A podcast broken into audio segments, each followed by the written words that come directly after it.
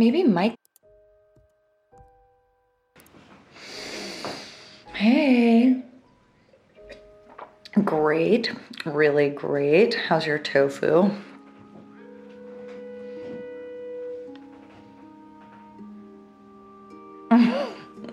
well, we have lots of turkey left over. Can put some in a box for you for when you make it home, whenever that might be. We've got mashed potatoes, we've got tons of pumpkin pie, but sorry, no more wine. We drank that.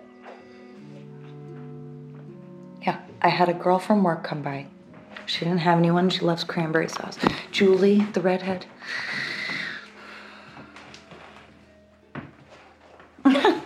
Ruined. Don't be dramatic. You know, Thanksgiving something we really just do for Alba's benefit anyway. And all she really wants is her dada, so. Maybe Mike could send over another agent to take your place? You know, that could work for me too. You know, there's only so much you can do over the phone. Are agents allowed to screw on assignment? yeah, sure. Oh, like, uh, only fire your weapon if you intend to kill. Pew. Gotta love a clean shooting. Alba wants to talk to you.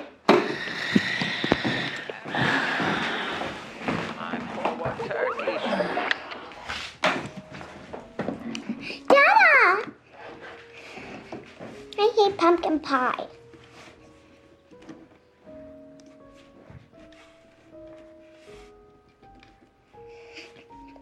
I've been practicing for my recital.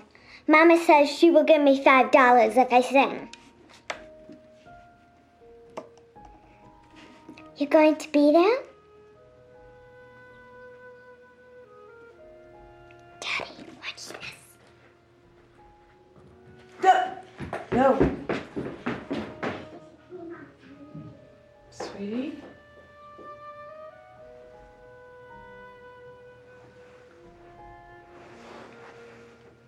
Daniel, what are you doing there?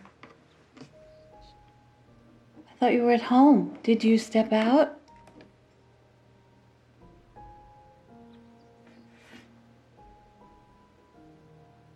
You don't look like you're at work. Hmm. So tired.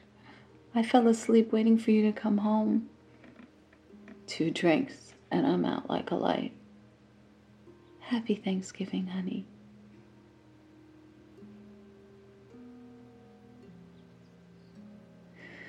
Wake me when you get in, okay?